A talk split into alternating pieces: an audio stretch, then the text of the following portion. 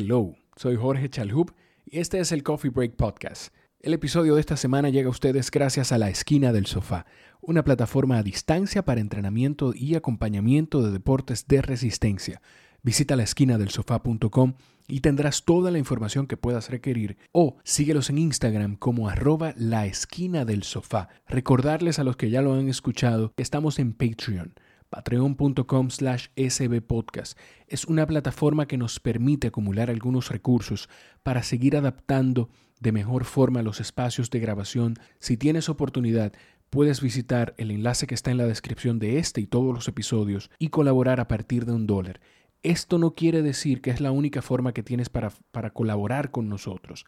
La mejor forma que tienes de ser parte de, de esto y colaborar con este contenido si lo disfrutas es compartiendo los episodios. No importa en la plataforma que nos escuches, compártelo con alguien que sientas que puede sacar algo valioso de las conversaciones que aquí tenemos.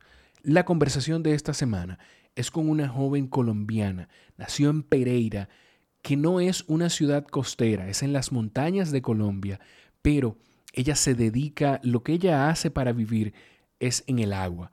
Es una atleta de apnea. Si no sabes de qué se trata la apnea, Vas a conocer un poquito sobre esto eh, durante la conversación. Esta chica nos muestra lo importante y lo valioso de conocernos a nosotros mismos y conocer nuestros límites. Sofía Gómez Uribe es una atleta valiosísima, pero más que eso es un ser humano valiosísimo desde Colombia que nos acompaña en esta conversación. A Sofía la pueden seguir en Sofi Gómez U en todas las plataformas de redes sociales. Cuando vayan escuchando esta conversación y compartan el episodio, etiquétenla. Asegúrense de etiquetarla o por lo menos agradecerle la disposición de escuchar este, de, de pues sentarse para poder tener esta conversación el día de hoy. Eso es una práctica que vamos a tratar de hacer en todos los episodios. Los dejo con Sofía Gómez Uribe en el Coffee Break.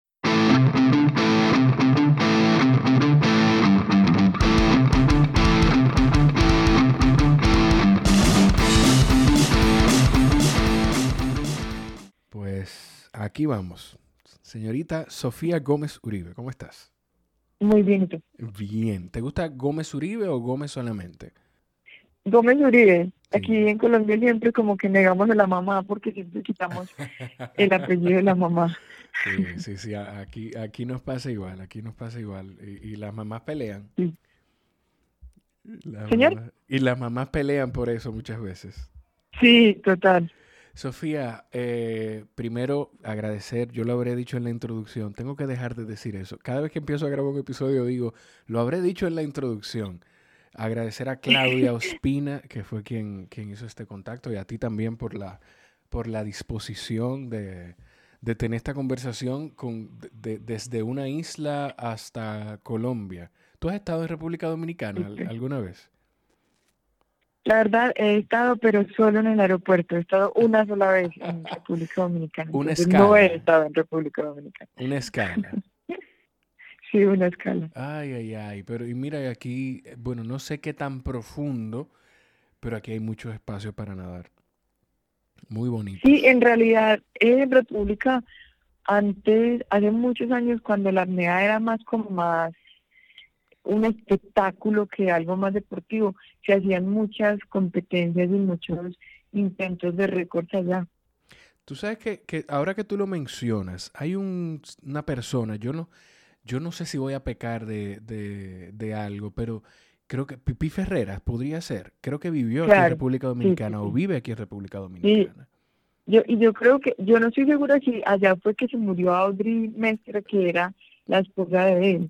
Pero estoy casi segura que fue en República Dominicana, donde ella hizo su último intento de récord y allá pues lastimosamente falleció. Falleció. Estoy casi segura que fue allá. Que, que era un récord muy, que una, eh, eh, era una forma de hacer apnea muy distinta a la que tú haces, ¿verdad?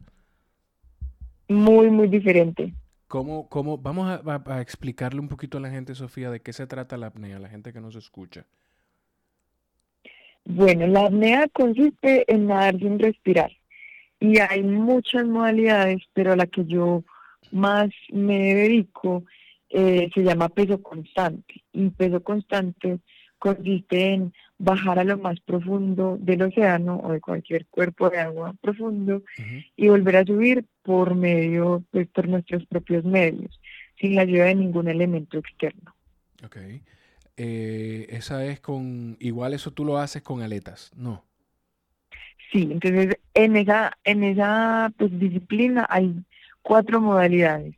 Una sin aletas, otra con bialetas, otra con monoaleta y una que se llama invención libre, que es alando la cuerda guía hacia abajo y hacia arriba. Okay. Ya de por sí, ya tú hablaste de profundidad, agua y sin respirar y ya yo, ya yo siento algo de miedo y ansiedad con, todo esto.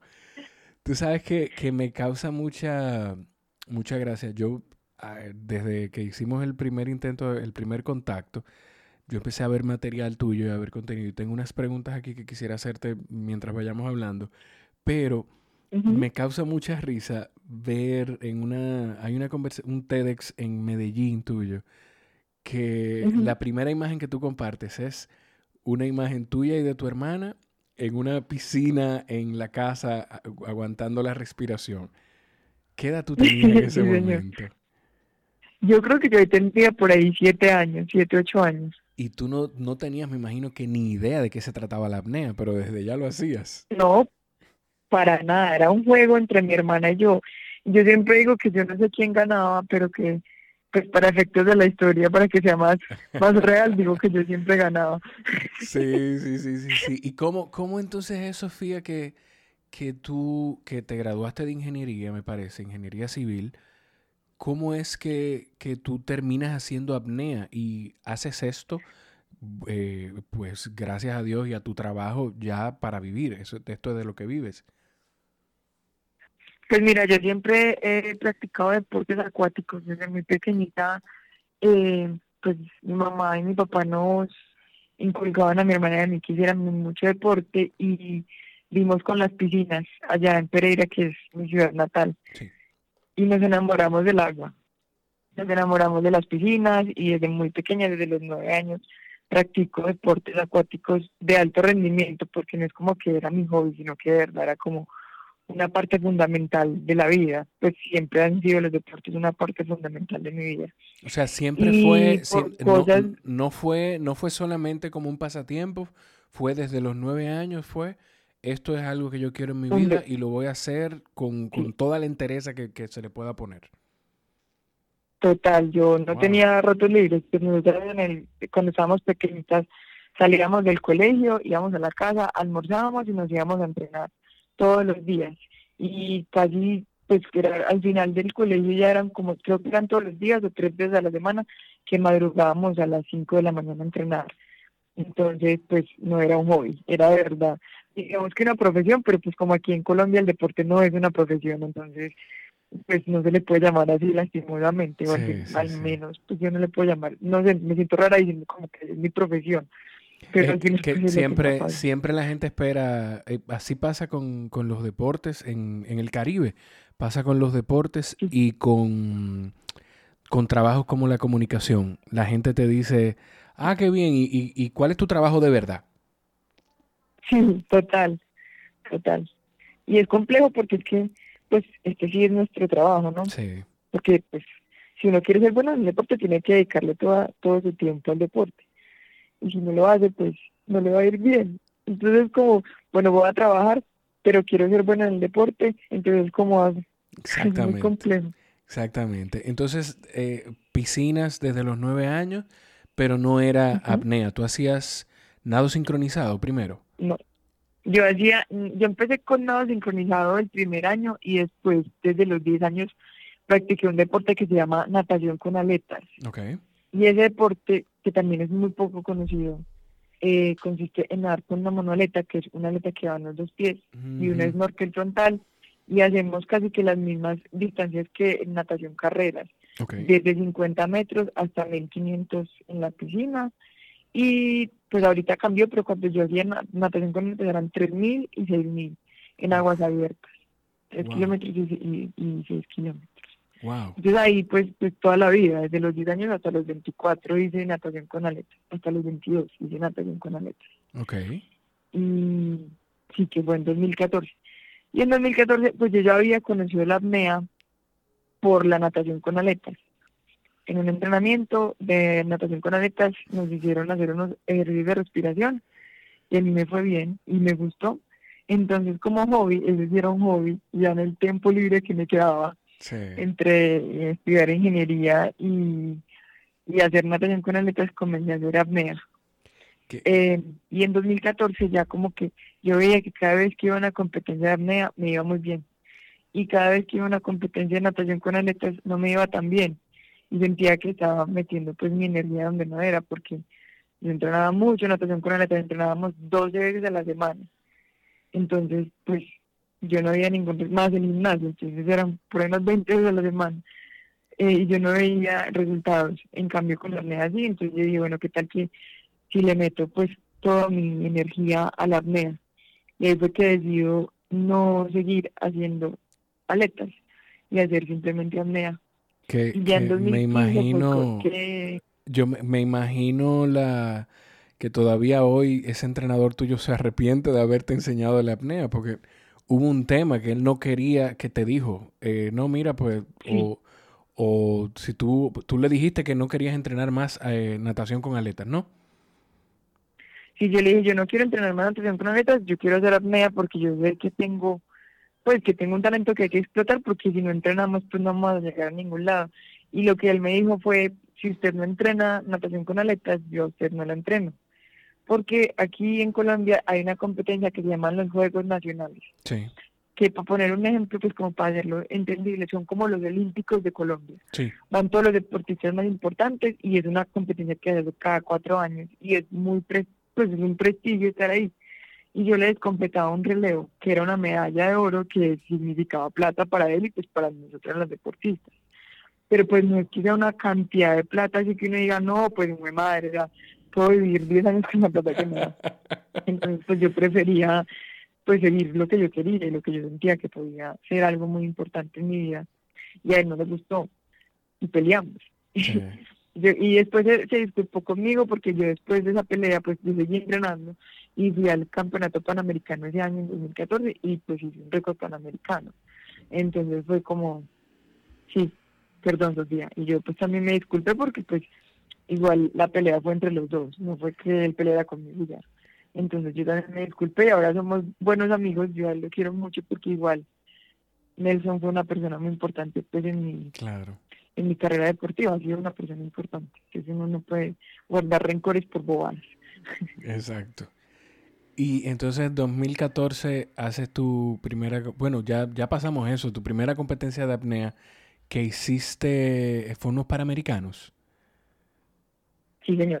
Mi primera competencia internacional de apnea fueron unos juegos, eh, una, una competencia panamericana, donde gané un récord, pues, hice un récord panamericano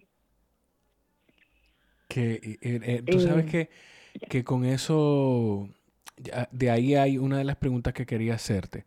Tú hiciste 190 metros, estamos hablando todavía en piscina, no estamos en el mar todavía, ¿cierto? En piscina. Son 190 metros y cuando tú hablas de eso, tú dices que casi consigues los 200, pero tú sabías que, que había llegado a tu límite. ¿Cómo, ¿Cómo es esa batalla que tú tienes que llevar? Porque me imagino que en piscina, no sé si tú sigues haciendo piscina mar abierto, sí, eh, pero ¿cómo es esa batalla que tú tienes que llevar más en entrenamiento que, que harás en piscina? De decir, no, hasta aquí llego, o, no sé si con el orgullo y la sensatez, porque no sé cómo llamarle a, esa, a ese fitness que tú vas haciendo, que puede jugarte, jugarte sucio en algún momento, decirte tú puedes, pero el cuerpo está a un límite ya. Claro, no, eso es de mucho entrenamiento y eso de saber hasta dónde llegar es muy difícil porque uno tiene que empezar a conocerse mucho de qué es de verdad mi capacidad y qué es de verdad lo que me está diciendo mi cuerpo, sálgase ya que no puede más, pero sí puedo. Entonces hay muchas veces y muchas competencias me ha pasado que me salgo porque sí, así, es más explicación que decirte, me salí porque mi cabeza me dijo no puedo más. Pero en realidad salí y pues estaba súper bien de aire y me es más, te puedo poner un ejemplo. Ahorita estuve en una competencia hace 15 días antes de que empezara la cuarentena. Sí. Eh, y de verdad me rendí. O sea, estaba haciendo una, una prueba y me sentía muy bien. Y dije, no, hasta aquí llego. ¿Por qué? Porque sí, y me salí del agua. Y después dije, madre, ¿por qué me salí? Si yo era capaz de hacer mucho más. En cambio, ese conocer el cuerpo y las señales que le daban el cuerpo de cuando de verdad ya hace falta oxígeno, pues eso es un proceso de mucho entrenamiento y mucho también de llevar el cuerpo al límite, porque si uno no lo lleva al límite, pues nunca vas a ver de verdad cuál es el límite y cómo mejorar. Entonces es de mucho conocimiento, la medias es un deporte muy bonito porque te, te hace cuestionarte mucho tus capacidades y también mejorar mucho cada día, tener como el reto de qué puedo hacer y cómo puedo mejorar mucho más. Yo tengo algo de eso que tú dices de la NEA, de que es un deporte muy bonito, eh, pero eso, por favor, si se me olvida a mí, acuérdame. Jorge, tú dijiste algo que, quieres saber de la apnea al final, por favor. Okay. Yo soy muy, muy, muy olvidadizo. a ver si me acuerdo. Ah, bueno, pues ya yo veo. Después de esa prueba panamericana, ¿en qué momento, Sofía, tú te das cuenta y tú dices, tú sabes que yo, yo, yo puedo vivir de esto, yo puedo hacer esto?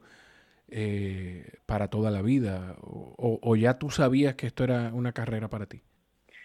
Pues no, sabes que no. Yo, pues eh, en 2014 todavía estaba en la universidad. Eh, yo soy ingeniera civil. Y la verdad, yo no nunca dije como voy a vivir del deporte, porque pues en Colombia es muy poco probable que uno pueda vivir de esto. Es más, si tú me preguntas si yo ahora vivo del deporte, pues la respuesta es tal vez no, porque pues yo sí tengo algunos trabajos que he conseguido gracias al deporte, pero que lleguen que me, pagan por hacer deporte, pues no es tan real. Eh, entonces, pues para mí no era una, una pues como no, no era como un camino por hacer. A mí me gustaba mucho hacer apnea y sabía que tenía talento, pero igual tenía claro que tenía que estudiar y sacar una carrera profesional. Entonces en ese momento para mí no era tan claro que yo quería hacer apnea para vivir. Ok, ok. Tú dices de que, que, que no vives, que quizás vives, pero no directamente del deporte, es porque, porque no es directamente de competencia, sino quizás de, de acuerdos publicitarios, temas de marcas y ese tipo de cosas, ¿no? Exacto. Pues a mí no me pagan si me gano una, una medalla. Okay pues literal uno va a una competencia y lo único que hace es gastar plata, porque tiene que pagar la inscripción y los tiquetes y el hospedaje y el entrenamiento y al final pues uno gana una medalla. Ya, es lo único que se gana, una medalla, un metalcito que además pues es lo que a uno le gusta, ¿sí o qué? Entonces por eso uno lo hace cuando la gente es como, ay, ¿qué haces? Entonces te rica. Y yo digo, pues mira, como te cuento que no pues yo sé que sí hay algunos deportes que pagan muy bien por medalla, el tenis, por ejemplo, el golf, que o sea, si tú, si tú eres bueno, pues te puedes volver millonario haciendo esos deportes. Pero pues la misma no es, no es ese caso. Ay, ay, ay, ay, ay. Y, y tú sabes que a mí me causa mucha curiosidad. El, y yo sé que, que te lo pregunté de cómo caemos en la apnea. Pero uno piensa en Colombia y yo pienso en, fútbol. Yo pienso, recientemente ya también la gente pues piensa en ciclismo, aunque hay una tradición de muchos años en ciclismo, que e, Egan no salió de la nada, ¿verdad? Eh, o sea, en, muchísimos otros deportes, incluso deportes de combate a nivel panamericano, eh, pesas, pero, pero yo no conecto Colombia con, con, playas, ni con mar, ni con, ni con deportes como este. Es verdad, pero mira que, pues, pues yo no sé si es porque yo me crié en ese, en ese ambiente, pero para mí, al menos en mi ciudad natal, pues es una ciudad que tiene, una, o sea, tú vas a cualquier ciudad grande o mediana de Colombia y hay una piscina olímpica, siempre, y son escenarios bonitos, entonces ahí está como el la cultura del, de la piscina, de aprender a nadar, de la natación. Y yo creo que ahí fue que yo pues me enamoré. Mi mamá es Samaria, mi mamá es de la costa de Santa Marta. Y por eso también fue que mi hermano y aprendimos a nadar desde chiquitas. Eh, pero pero yo no sé si tienes razón, como que Colombia no se destaca por tener deportes náuticos, eh, pues, y es muy chistoso porque pues tenemos dos mares, tenemos el Océano Atlántico y el Océano Pacífico y tenemos unas costas larguísimas pero no tenemos como ese, sí, esa cultura del deporte en el mar. pero yo creo que es como el amor al agua que siempre he tenido. Y pues sí, yo tampoco nací ni crecí al lado del mar, yo nací y crecí literal en las montañas de Colombia, muy lejos del mar. Pero cerca de una piscina, por lo menos, gracias a Dios. Muy cerca de una piscina. Mira, Sofía, eh, ¿cómo, ¿cómo, fue, cuál, cuál, ha sido tu susto más grande haciendo apnea? El, el, momento más complicado en, bueno, no sé si en el mar, pero quiero, quiero, me imagino que sí, pero tu susto más grande haciendo el deporte. Yo creo que mi susto más grande y yo creo que todos mis sustos han sido más mentales que físicos. No, no han sido más, han sido mentales y no físicos. Okay. Eh, la mente juega un papel muy, muy, muy importante en la apnea. Porque imagínate, pues yo siempre pongo esta, este ejemplo. Digamos que tú eres un corredor de los 100 metros planos. En 100 metros, no sé, pongamos que yo soy un Bolt y tengo 10 segundos para pensar uno no tiene nada de tiempo, uno empieza a correr y termina en 10 segundos. Y está respirando. En cambio, uno en la noche tiene mucho tiempo para pensar. Y más que está haciendo algo que pues al final no es natural, que es dejar de respirar y sumergirse a profundidades que mucha gente no está dispuesta a sumergirse. Entonces uno tiene un montón de tiempo para pensar y para que muchos pensamientos negativos lleguen a la mente mi gusto más grande fue una vez que yo estaba haciendo una inmersión a 90 metros en una disciplina que se llama inmersión libre, que es la que te conté que es alando la cuerda hacia abajo y hacia arriba. Digamos que físicamente es la disciplina más fácil porque solamente estás usando tus brazos, o sea, músculos muy pequeños. Entonces, en teoría, no gasta tanto oxígeno. Pero es la disciplina más lenta por lo mismo, porque solo estás jalándote con los brazos no ni aletas, ni tus piernas, ni nada. Entonces, para mí, esa siempre ha sido como la más difícil de todas, porque, pues, no sé si suena muy chistoso, pero pues yo no, a mí no me gustan las inversiones que son muy largas, y más rápida que, que larga, pero pues muy largas es de más de cuatro minutos. Entonces, ah, ok. Eh, ¿Y las rápidas son de cuánto tiempo?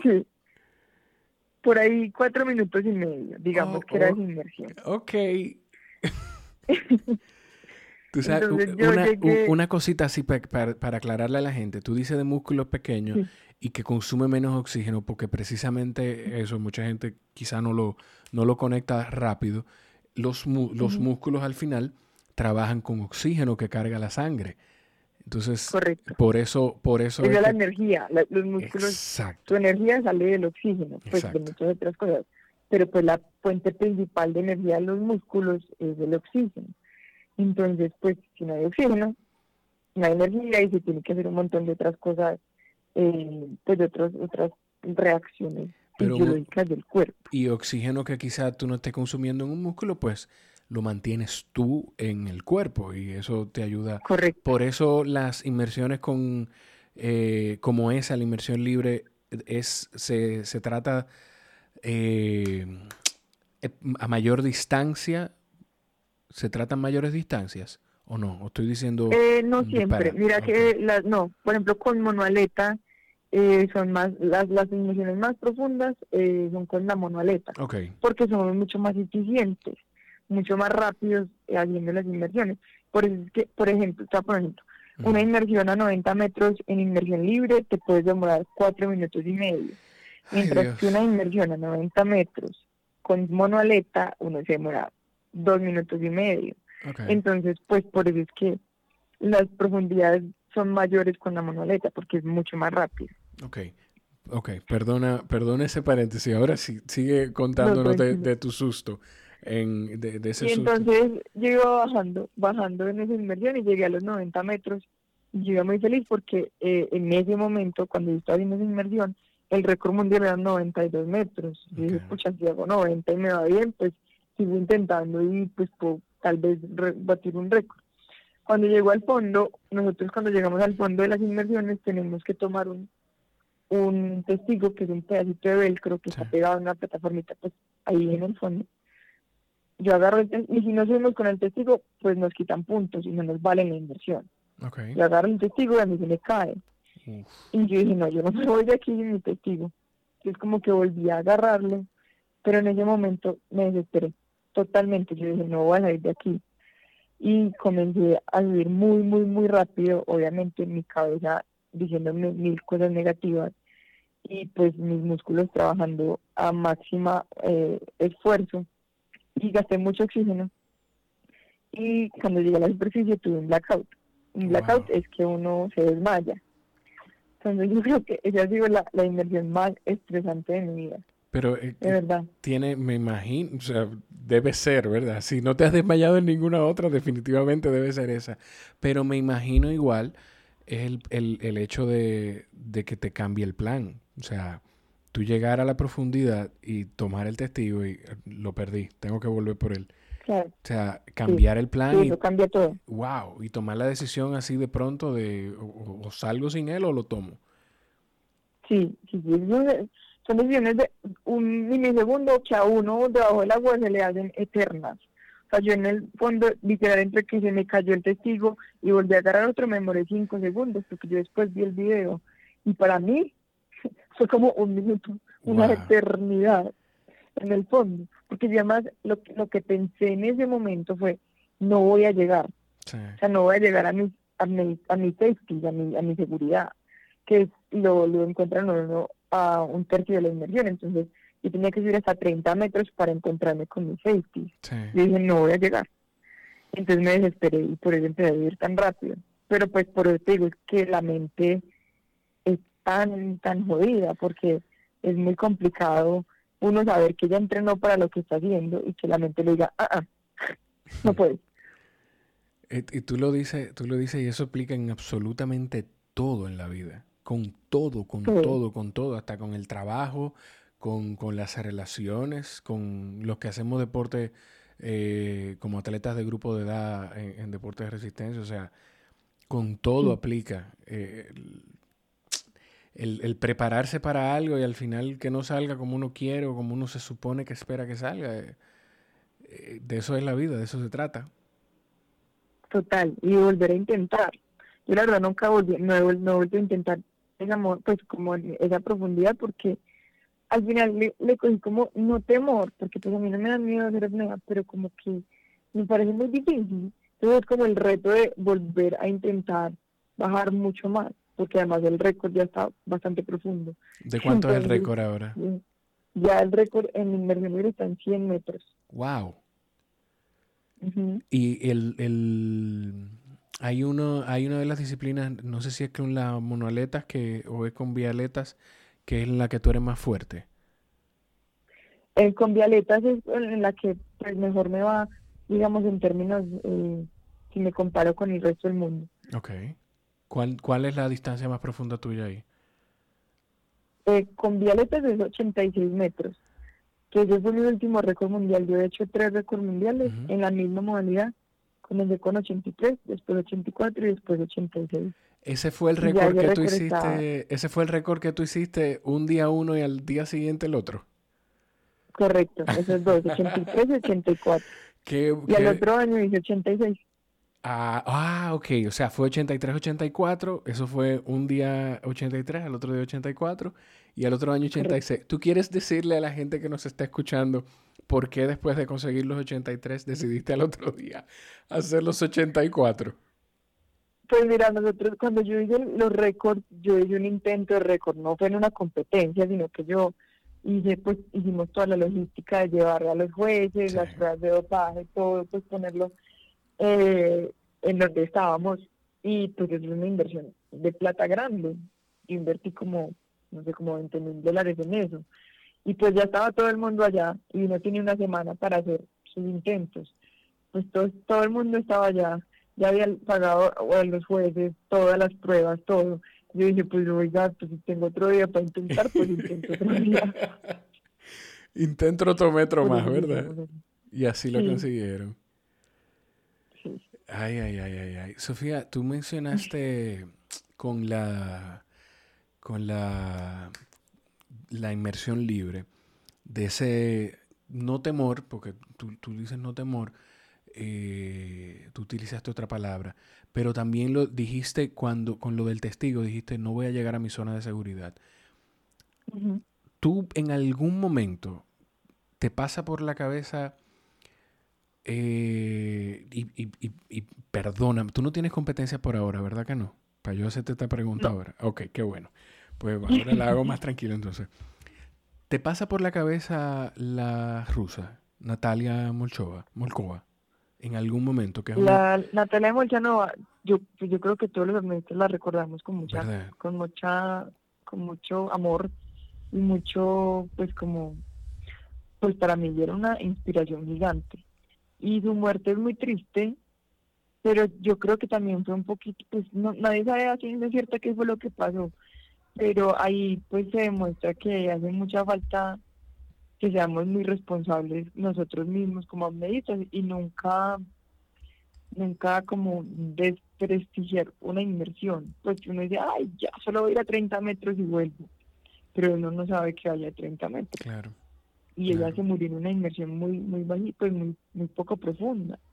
Entonces, pues ella era la, la campeona mundial y tenía yo creo que en ese momento todos los récords mundiales. Sí. Pero en una inmersión a 30 metros se nos fue. Imagínate. Que, que es algo doblemente triste porque creo que fue una desaparición inclusive. Sí, nunca la encontraron. Entonces es como, ¿pero qué pasó? Por eso todos nos preguntamos, ¿qué pasó? Claro. Y de hecho su hijo es, eh, es apneísta. Sí, Alexei Molchanov es el mejor apneísta del mundo en este momento el más profundo. Wow. Una pregunta. Y sigue el legado de Natalia. Pues, Exacto. al final, otra persona pudo haber dicho, ah, mi mamá se murió haciendo esto, yo no quiero hacerlo. Pero él, muy poco después de que ella murió, él fue a competir. Y eso es, yo creo que honrar la, la memoria de ella de la mejor manera. Es una forma de honrarla, definitivamente. Tú como ¿Cómo combates tú los pensamientos negativos? Tú decías que, que el apneísta tiene mucho tiempo para pensar muchas cosas, buenas o malas, cuando está en el agua. Pues mira, mi, mi parte, eh, no sé, te podría decir que uno nunca tiene pensamientos negativos, pero eso es mentira. Nosotros sí tenemos muchos pensamientos negativos y hay muchas veces en las que los pensamientos negativos le ganan a uno hay muchas veces en las que yo estoy haciendo inmersiones y literal, digo, no puedo más y me vuelvo. Pero yo uso un mantra que son cuatro palabras, que es como lo que me ayuda a concentrarme un montón y como a dejar fluir esos pensamientos negativos. Y esas cuatro palabras son paz, amor, tranquilidad, azul. Y me las repito todo el tiempo, haciendo las inmersiones. Paz, eh, amor, a veces me ayudan y a veces no. Sí. ¿Qué quieren decir esas palabras? A veces me ayudan y a veces no. ¿Qué quieren decir para ti esas palabras? Pues esas fueron las palabras que me preguntaron a mí, ¿a ti qué te transmite el agua? Okay. Y esas fueron las primeras cuatro palabras que se me vinieron a la mente. Y el azul es porque pues el azul es mi color favorito y me da mucha mucha paz y mucha tranquilidad. Entonces eso como que resume ahí lo que me hace sentir el mar. ¿Por qué será que el azul es tu color favorito? Eh? ¿Por qué será? Mira, tú, ¿por qué tú no tomas café antes de entrenar? Escuché que lo dijiste en una entrevista. ¿Por qué café no? Pues a mí me encantaría tomar café todo el día porque pues lo amo y tomo cuando no estoy entrenando tomo todos los días a todas horas. Pero el café tiene cafeína, obviamente. Eh, y sube el ritmo cardíaco, la tensión arterial y todo eso, y pues no es no es lo ideal para hacer apnea. Pues no te voy a decir, hay muchos apneístas que toman café antes de entrenar y antes de competir, y Coca-Cola y un montón de cosas malas, pero pues yo prefiero no hacerlo. Eh, y después es como la recompensa, como salir de entrenar y no tomando mi cafecito. Ok.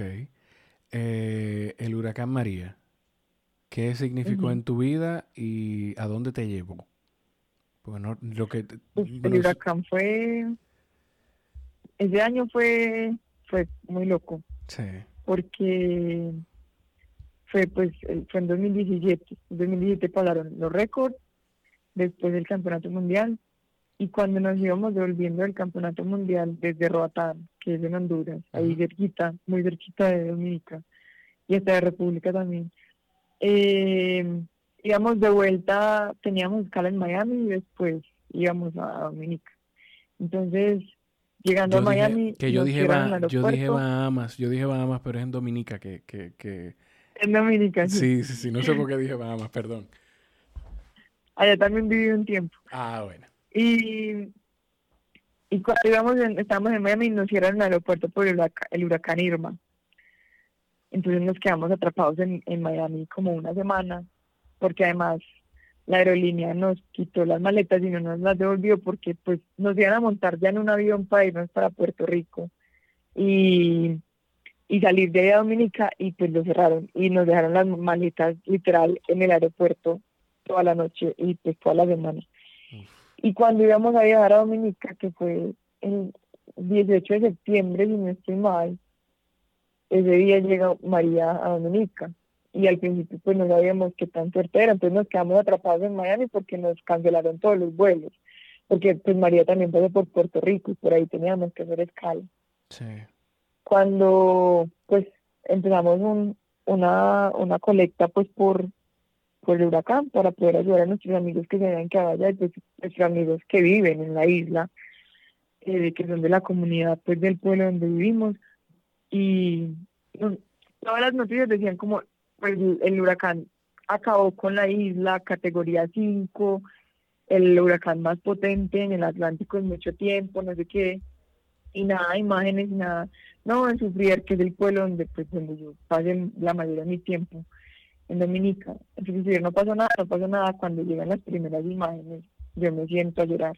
Estamos en un Target comprando cosas para llevar, como cosas de, de como de aseo y comida no perecedera yo me siento a llorar porque pues, pucha, como que no, se destruyó todo, todo lo de nuestros amigos se destruyó, eh, la gente que queríamos, pero ya se quedó sin nada. Y ahí es donde también pues como que el, el crowdfunding toma fuerza y en total recogimos más de 30 mil dólares para ayudar a la gente que pues que lo perdió todo en la, comunidad donde estábamos. Y pues nada, eso significó muchas cosas porque pues teníamos una competencia organizada, y pues allá entren, entrenado ahí, vivía la mayoría del tiempo y eso indicó cambio de, plano total. Además, porque ese año era, creo que ha sido uno de los mejores años deportivos míos, iba muy bien en toda mi preparación y me tocó parar, porque pues porque las circunstancias no daban para seguir entrenando. Entonces fue muy difícil. Te, te, recuerda, te recuerda algo de lo que estamos viviendo hoy en día? ¿Te recuerda? Ahora que lo, lo, lo pienso, sí. Obviamente en una escala menor, porque pues al final Dominica es una isla pequeñita que, que a muy poquita gente le importa porque no la conoce. Y a mí me dolía mucho, por ejemplo, yo tratar, yo me vine para Colombia a tratar de buscar ayuda y todo el mundo me decía, no, pero es que pues es que no es importante porque además en esa época pasó el huracán por Puerto Rico, ese huracán en Dominica, el terremoto en México, entonces era como, pues es que Dominicano no nos importa. Y era como, pero la vida de mis amigos se destruyó, o sea, mis amigos quedaron sin nada, sus casas sin techos, sus trabajos destruidos, no hay carreteras, no hay comida, no hay nada, no hay nada en la isla, no hay energía, no hay agua. Entonces me sentía muy, muy impotente. Eh, yo creo que es un poquito lo que pasa ahora porque pues todos los, los planes de todo el mundo cambian y la, lo peor es que, pues al final no podemos controlar. Sí podemos ayudar a que, que pare el virus y eso es lo que estamos haciendo ahora y hay mucha gente que está molesta y aburrida porque no puede salir de su casa.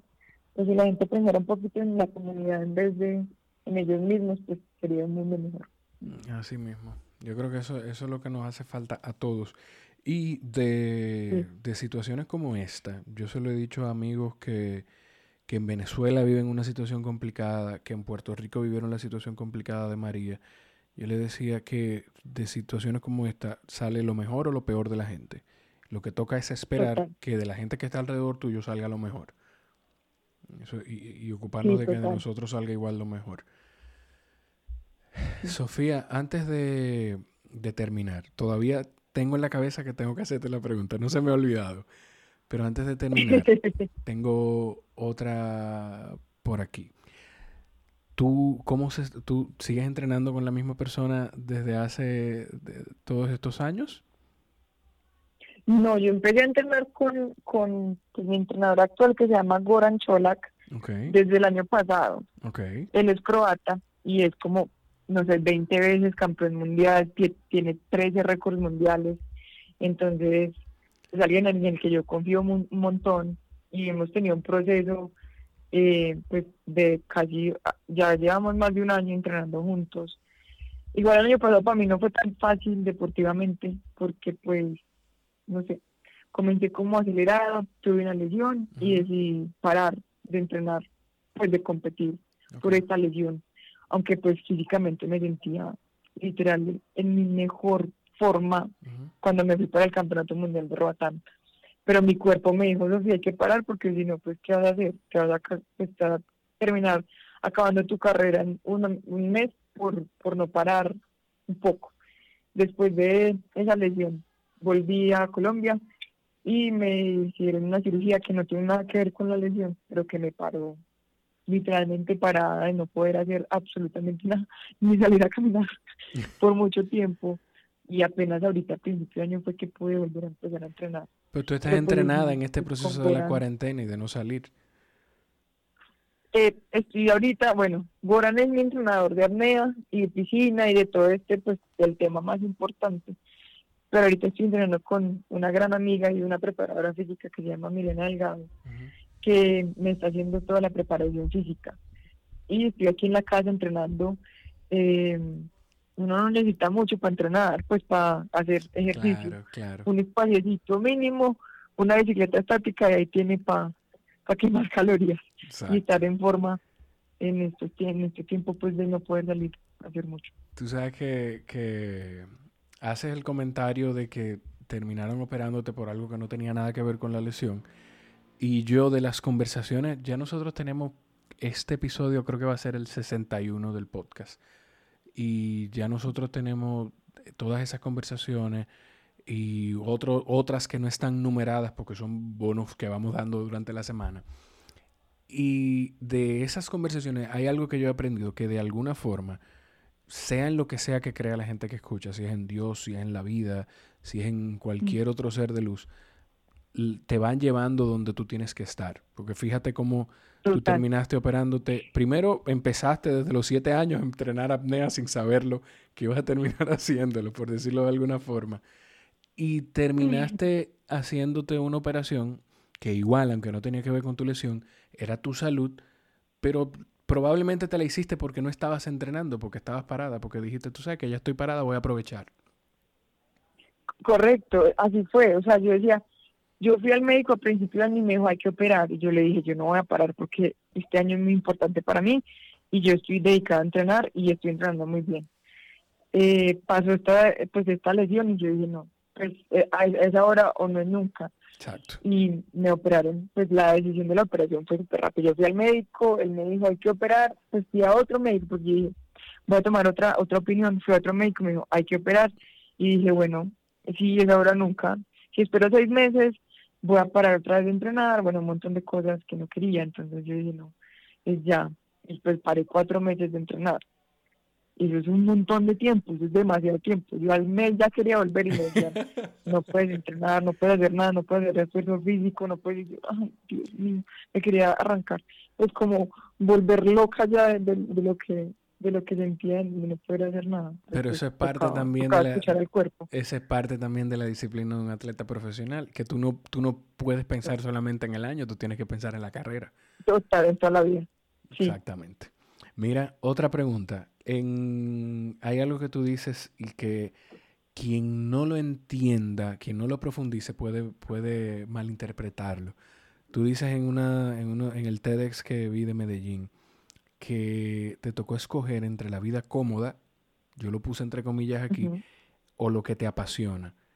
Te digo que quien no, lo, quien no lo profundiza no lo entiende porque pueden entender que si tú haces lo que te apasiona, pues ya eso de por sí tiene que llenarte de felicidad y eso debe ser más cómodo que, trabajar de 8 a 5.